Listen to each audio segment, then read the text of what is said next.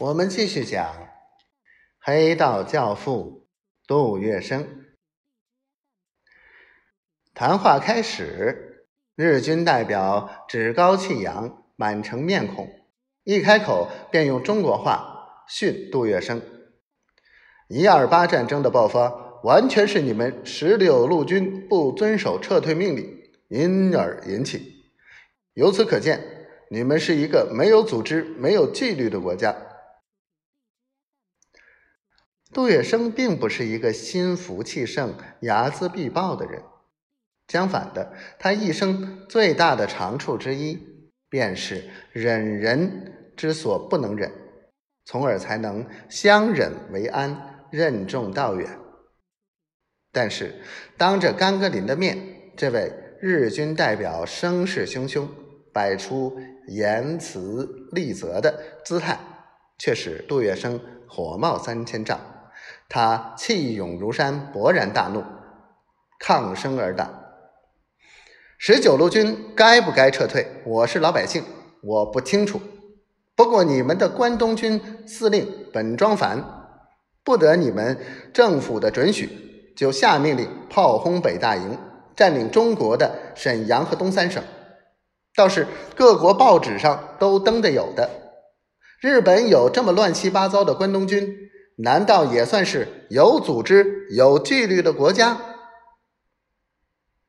杜月笙在原则问题上一贯不会做半点让步，这既是他的性格使然，也是他的处世哲学。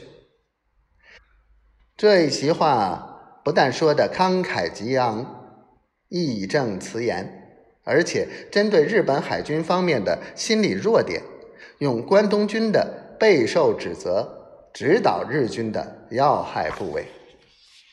总而言之，此语一出，使日军代表为之语塞气阻。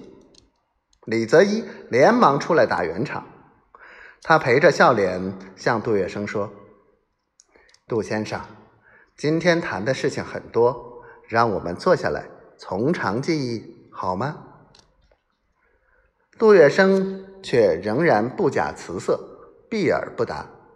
他注视日军代表的反应，只等那几名便衣军官全都面现尴尬、无可奈何的先坐下去，他才傍着日本总领事甘格林和日军代表隔着一张长会议桌面对面坐坐着。